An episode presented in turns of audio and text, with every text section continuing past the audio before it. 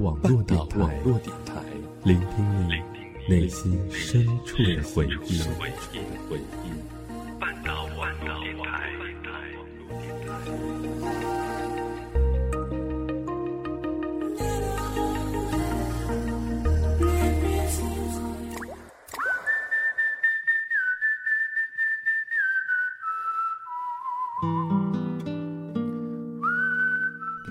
亲爱的耳朵们，晚上好！这里是半岛网络电台，我是你们好久不见的小北了。那今天晚上我要和秋寒主播呢一起为大家来演绎一个爱情故事，啊，也是第一次和这个秋寒主播呢一起合作节目了，也是非常的开心啊。那接下来呢，就让我们一起走进今晚的故事吧。through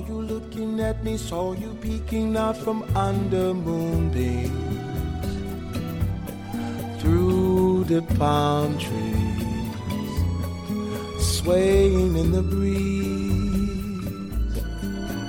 I know I'm feeling so much more than ever before.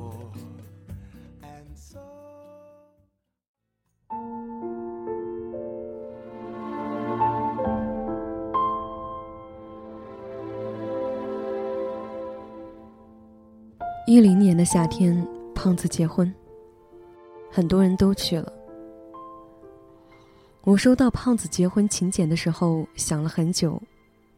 两年没见了，突然间去，会不会有一点尴尬呢？但是，一想到结婚这种事一辈子才有一次，终究我还是过去了。婚礼办得很大。胖子老婆看起来是一个挺好相处的姑娘，我走过去和她打了声招呼，她对我笑得十分亲切。这个时候，我突然间有一点感慨，没想到这么多年了，最先结婚的却是胖子。胖子从人群当中发现了我，他朝我走了过来。顺便递给了我一杯红酒，说：“怎么样，是不是看我结婚了有点接受不了啊？”我笑着接过红酒，说：“怎么会呢？我只是感叹，你竟然娶到这么标致的姑娘。”还没有等到胖子恼羞反驳，蚊子突然从背后冒出来，再补一刀。就是就是，也不知道是几辈子修来的福分呐。胖子听完，做事要打蚊子，两个人闹着闹着就跑开了。我摇了摇头，心想，都是要做新郎的人了，还这般的孩子气。但是，当我看到两个人打闹着跑远的背影时，我的心里没有来由的狠狠的刺痛了一下。我总感觉，这个画面在哪里见过，可是又好像什么都想不起来了。我下意识在人群当中寻找某种熟悉的感觉，或者，只是某张熟悉的面孔，哪怕只是某种熟悉的味道。但是没有，什么都没有。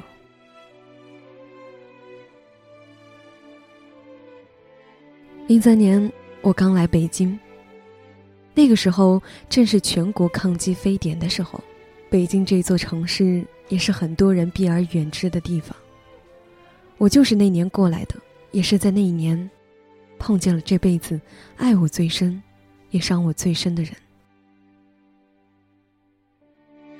我还依稀记得那年初遇是在一个飘着雪的夜晚，很冷，因为没有过多的钱，我被房东赶了出来。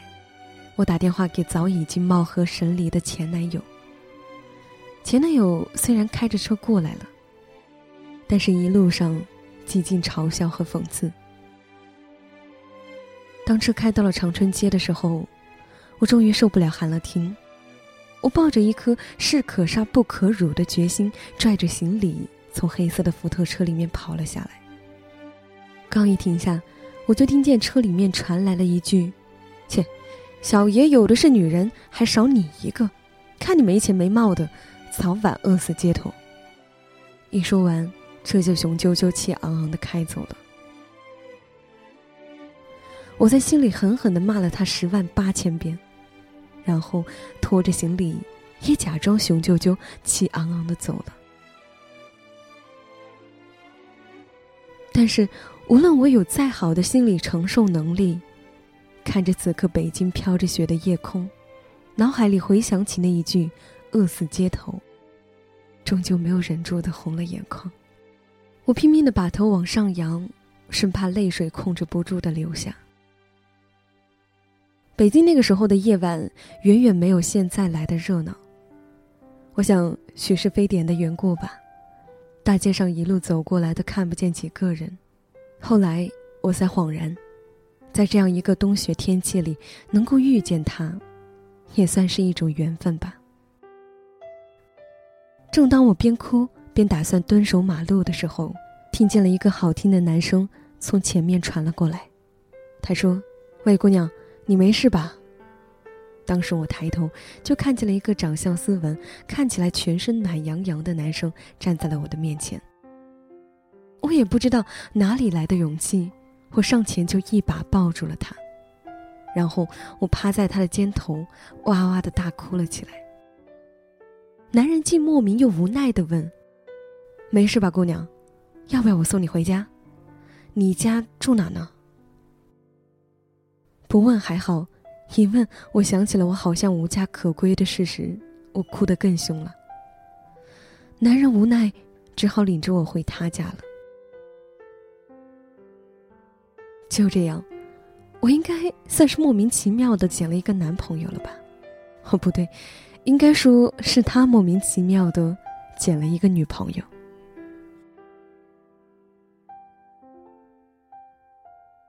在一起之后，我就名正言顺的住在了他在北京通州的平房里面。他那个时候还是一家广告公司的小职员，一个月只有一千七百块钱的工资，付了一个房租之后，基本上就没有多少钱吃饭了。更何况那个时候我还没有找到工作，但是我们依旧过得很幸福。同住隔壁的还有他的两个好兄弟，一个叫文字。一个叫胖子，我总是觉得这两个人特别的可爱逗逼，所以有事没事总是喜欢周末的时候拉着他们两个人来到我们这里吃饭、聊天和打牌。偶尔假期的时候，四个人也经常去北京周边的景点逛一逛。那个时候，我们都很穷。开始我没有找到工作的时候，每一天都会接陆安下班。然后拖着他的手臂绕很长的路去坐公交，路过远洋大厦的时候，我就信誓旦旦地说：“以后啊，我一定要来这里上班。”他总是笑着说：“以我的智商来这里上班，多半被人卖了，还要帮人数钱。”然后这件事情就不了了之了。后来，我终是没有去成那个大厦，而他。也再也没有陪我走过那条路了。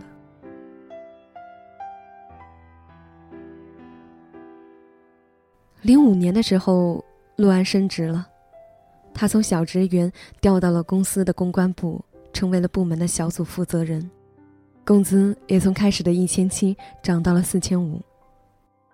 而我也找到了一份工作，在一家报社里面当一个小文员。我们的日子。终于不再那么拮据了。我下班比他晚，这一次换作是他每一天下班来接我了。然后我总是喜欢拖着他的手去东直门的簋街吃五块钱一碗的臭豆腐。好像现在北京的臭豆腐还是五块钱一碗，但是怎么也吃不出那个时候的味道了。周末的时候。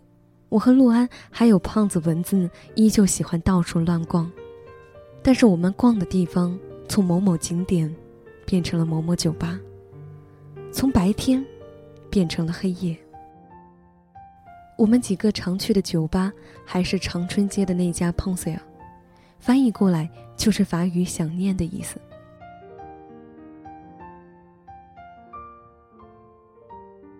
记得有一年我过生日，陆安没有接我下班，反而是胖子蚊子神神秘秘的把我带到了这儿。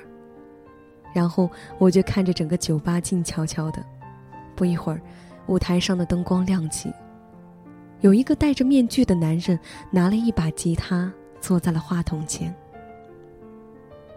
只听见他说：“这一首歌送给一位姑娘，她今晚过生日。”我希望在座的朋友们能够帮我把座位上的花送到二十桌。然后他就开始唱了起来，唱的是张学友的《你最珍贵》。温暖的歌声伴随着桌上越来越多的玫瑰花，我开心的眼泪都快出来了。最后一曲完毕，他摘下了面具说：“宋芝，我爱你。”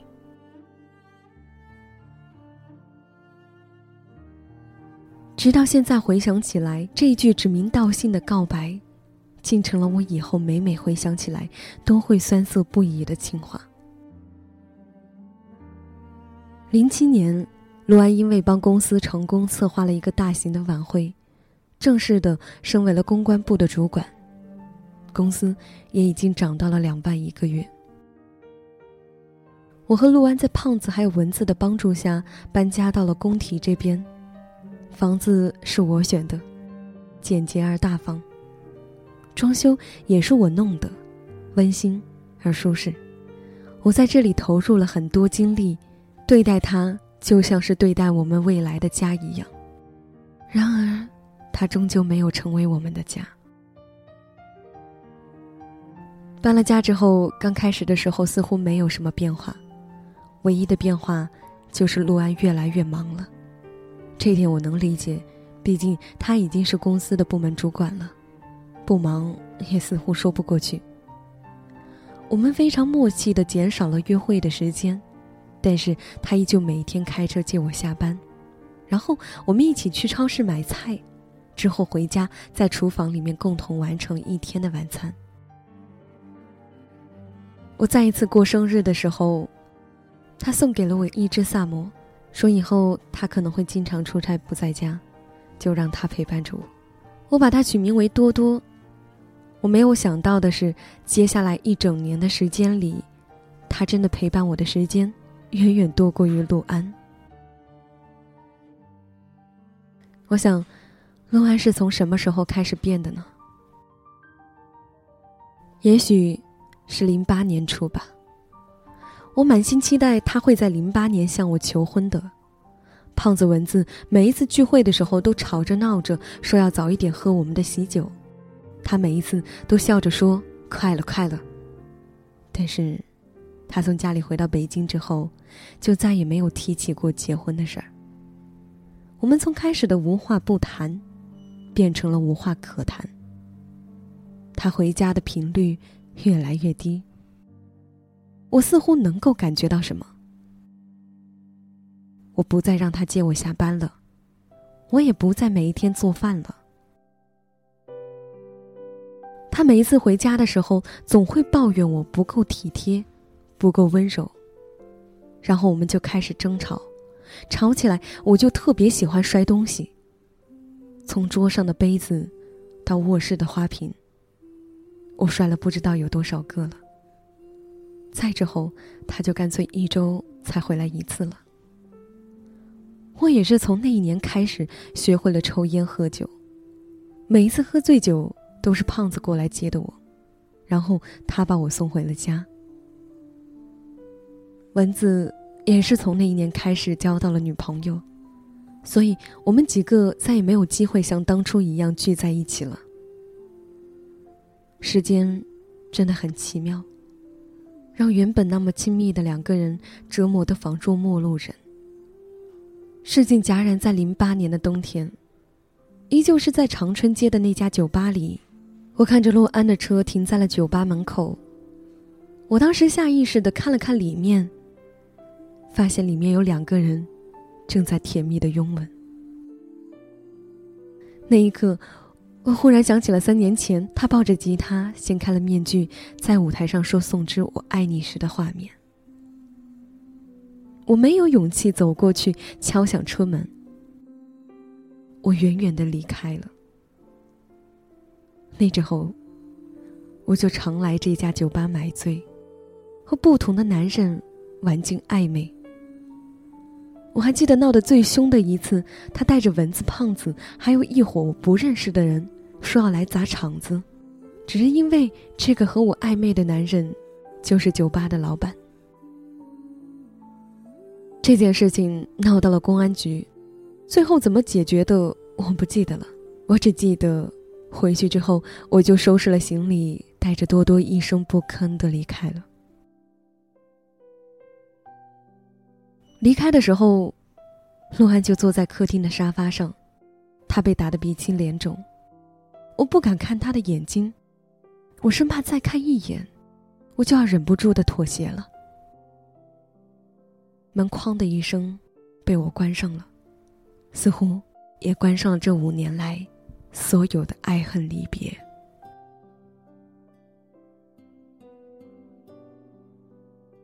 这个时候。有人拍了拍我的肩膀，把我从回忆里面拉回来。我回过神来看了一眼身后，是蚊子。蚊子递给了我一张纸巾，我才恍然，原来我早已经泪流满面。我接过纸巾，笑了笑，问他：“我说，你觉得什么是爱过呢？”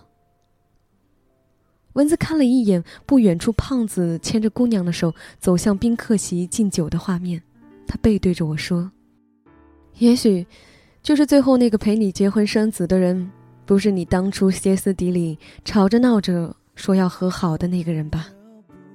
我没有回答，只是将手里的酒一饮而尽。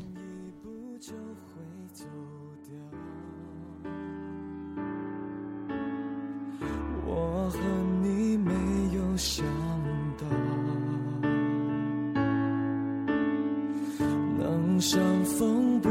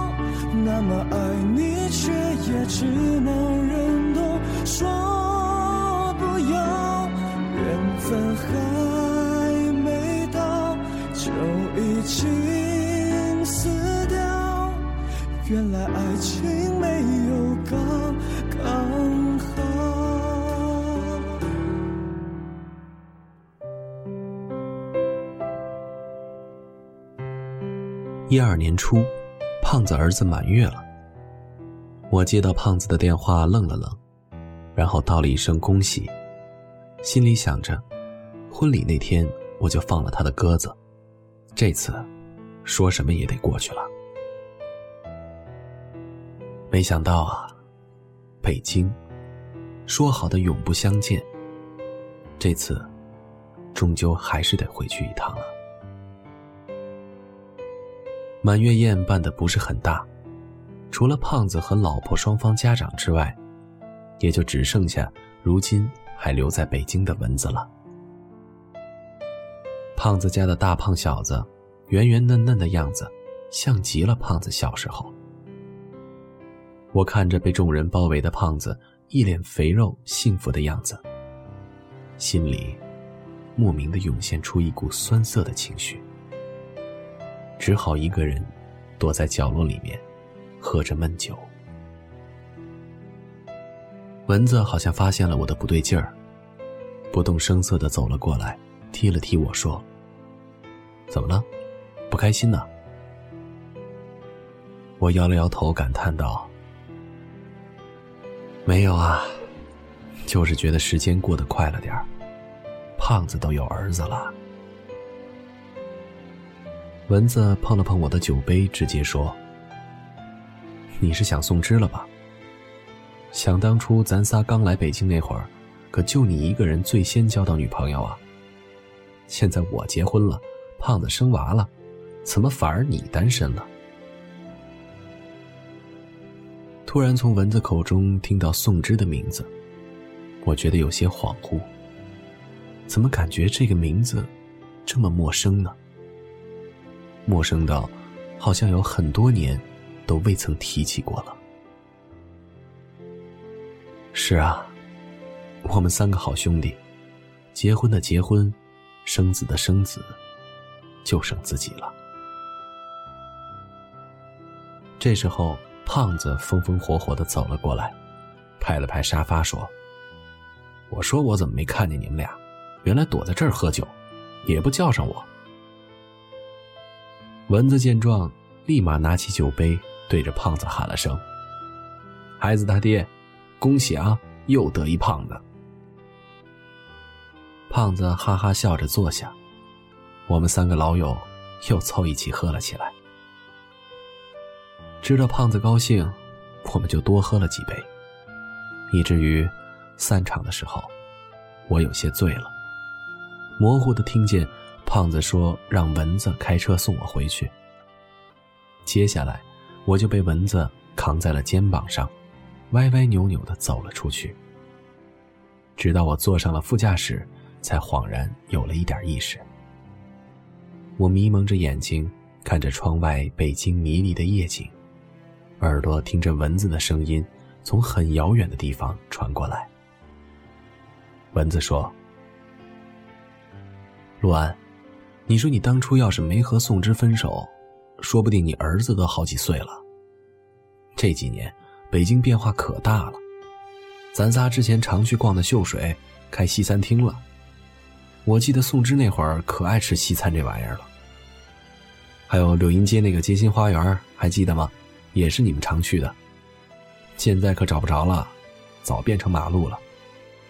你瞧这三环边上，SOHO 都开了好几家了。时间可真够快的，转眼四年已经过去了。哎，你今天晚上是住酒店去啊，还是住你之前那儿啊？之前那儿哪儿啊？我怎么不记得了？我想回答蚊子说，直接开去酒店吧。但是，我的意识又开始模糊了。最后，不知不觉。就睡过去了。半夜酒醒了，我觉得口渴，就起来喝水。打开灯一看，眼前的一切让我愣住了。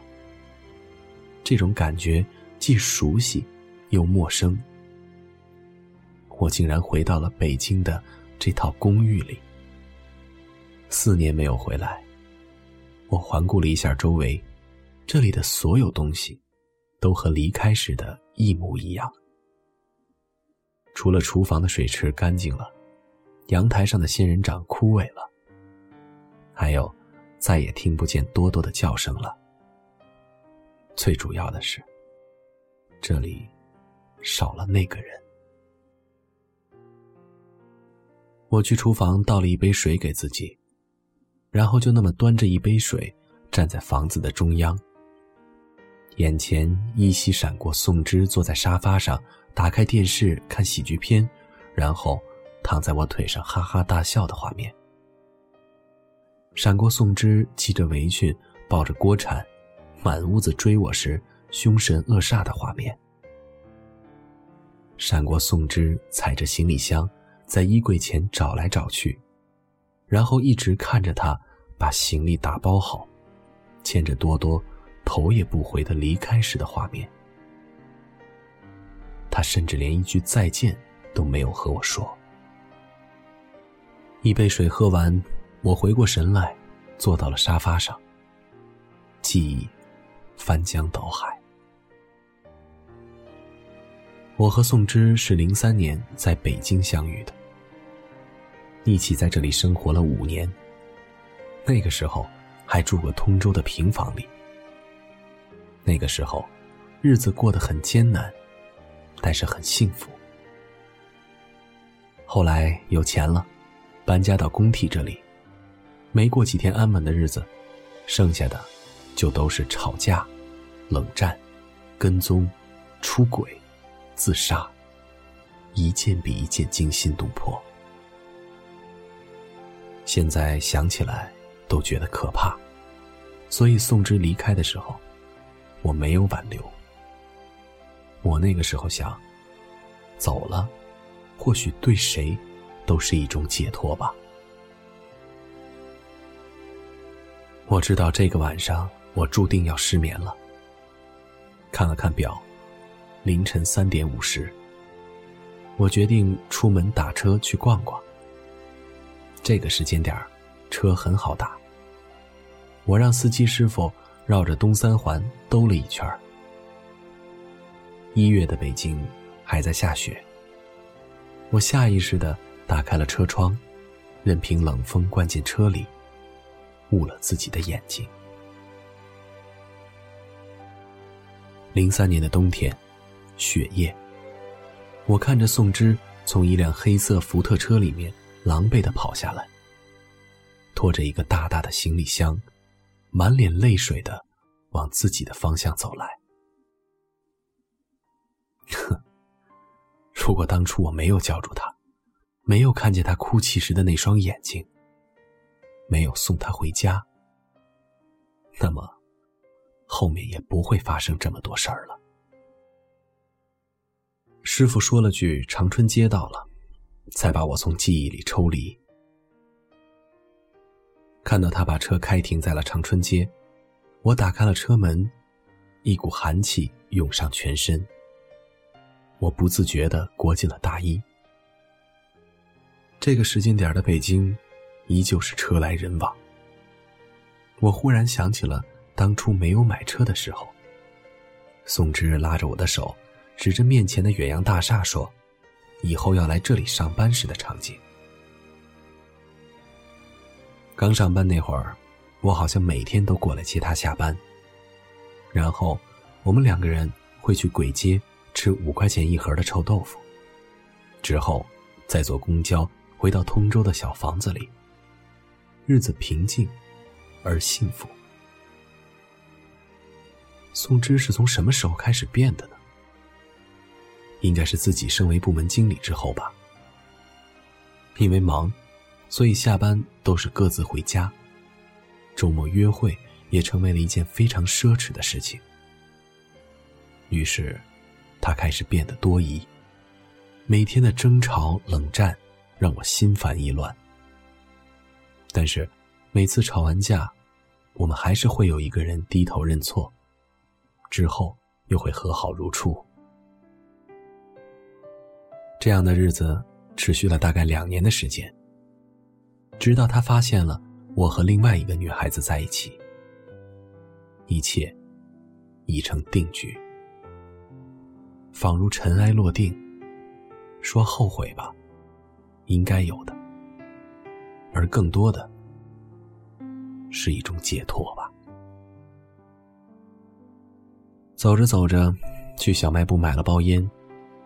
我点燃了一根烟，看了看表。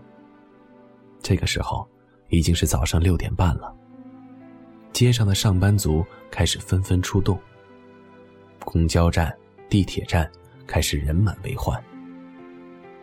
路过以前常来的酒吧，看见两个小情侣在街边甜蜜拥吻。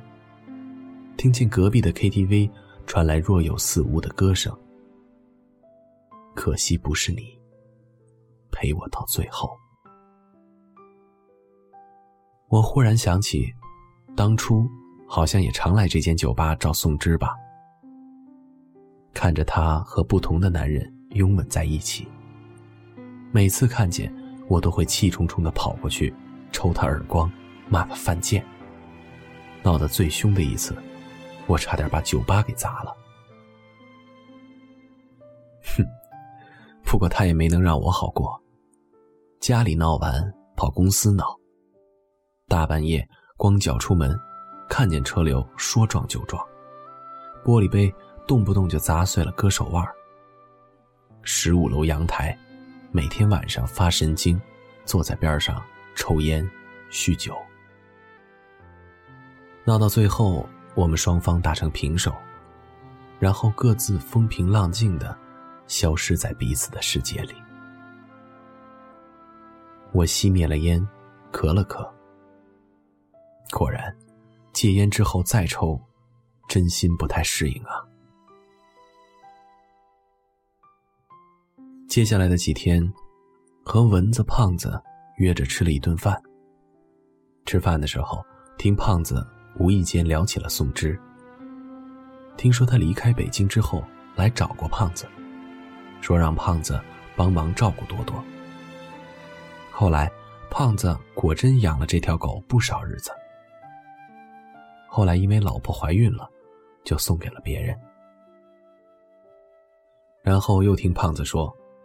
宋芝后来去了韩国，去年回过北京一次，听说是回来办结婚证的。再之后，好像再也没有见过宋芝了。听着听着，我就觉得胖子是在说一个陌生人的故事。蚊子打趣说：“让我早点找个姑娘嫁了，不然可真要成大龄剩男了。”我哈哈大笑，声音洪亮的答道：“好啊。”又过了几天，我把北京的那所公寓卖了。买的时候一百多万，现在卖了两百多万。离开的时候，坐在三千英尺高的飞机上，我对着北京大力的挥了挥手，心想。再见吧，你不在的北京。我终于知道，自己再也找不到一个回来的理由了。一四年初，我带着父母全家移民了温哥华。胖子带着小胖子，蚊子带着小蚊子，漂洋过海来参加我和老婆的婚礼。温哥华的天气真好。同样是初春，可没有半点北京初春的荒凉。树叶大多都是绿色，满眼都是绿色的海洋。那天我穿着黑色西装，站在自家门后的院子里，迎娶即将相伴一生的异国新娘。听见胖子捅了捅旁边的蚊子，小声说：“咱们仨。”我觉得还是陆安最有出息。你瞧瞧人家身边的媳妇儿，和咱们就是不一样啊。又看见蚊子摸了摸自己儿子的头，不甘心的对着胖子说：“我最羡慕的可不是人家新娘啊，而是陆安将来生出来的小安子。你瞧瞧你们家的，再瞧瞧我们家的，唉，我心里哑然。”这个时候，婚礼开始了。我抬眼望去，看见红毯尽头的新娘，在那暖色的阳光中，慢慢的向我走来。看着她深情的望着自己，然后轻轻的笑了，那样自然、恬静、灿烂。那股酸涩感又不断的向我袭来。因为眼前的画面变成了北京某个大雪的夜晚，那个流满眼泪的姑娘，也如这般慢慢的向我走来。那个眼神，那样的忧伤、孤独、倔强，一哭一笑的两张脸，渐渐重合到一起。那一刻，我才知道。我弄丢了这辈子最爱的姑娘。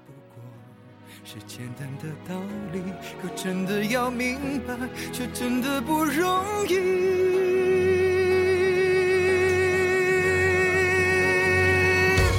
你不在北京，我不在人群，日子过得就像是后未平静的喘息。家里是身体的，什么是呼吸的？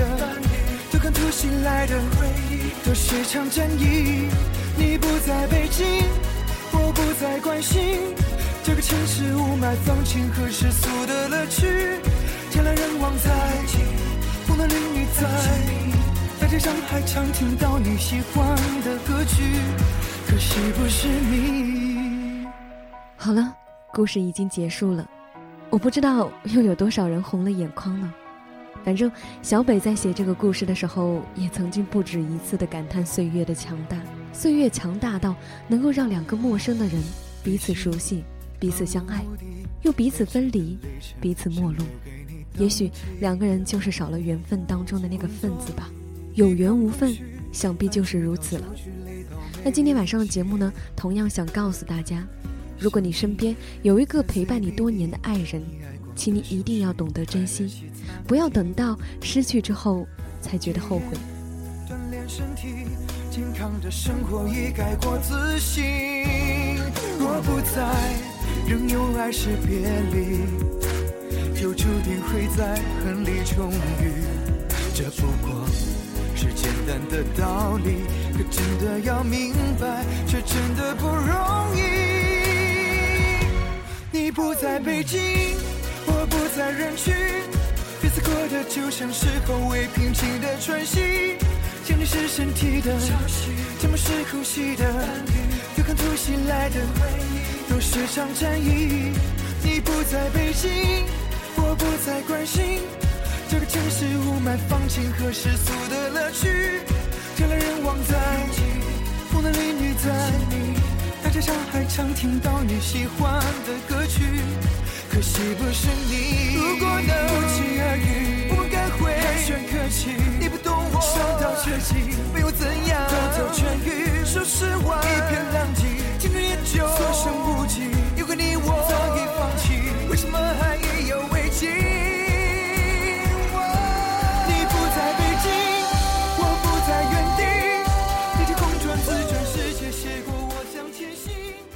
这里是半岛网络电台，希望大家能够喜欢今天晚上的节目。如果听完了今天晚上的节目，你想要加入我们的话，可以在新浪微博上搜索“半岛网络电台”。让我们下期节目再见，拜拜。